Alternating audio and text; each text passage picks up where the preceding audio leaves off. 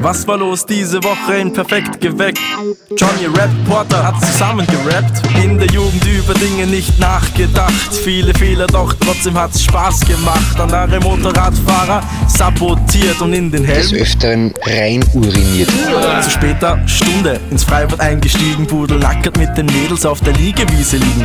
Die ein oder andere haben sie sich aufgerissen und vom Sprungturm. Waschpumpen oder ein Scheiß drin anhaken, aber was ist? Sauna, Küche, Abstell oder Fitnessraum, was aus dem Kinderzimmer wurde, kann die Barbara nicht glauben. Mit der Zimmerumgestaltung, so manche übertreibt, weil Das ist nicht schlecht, wenn das Kinderzimmer trotzdem ein Kinderzimmer bleibt. das Jugendbett muss weichen, denn der Platz wird jetzt gebraucht. Im alten Kinderzimmer wird gesoffen und geraucht. Es gibt jetzt Bier, Wein, Wodka, Soda, Fetze, Gin und Korn, weil das Kinderzimmer ist jetzt, wie gesagt, ein wenig eine Saufbude geworden.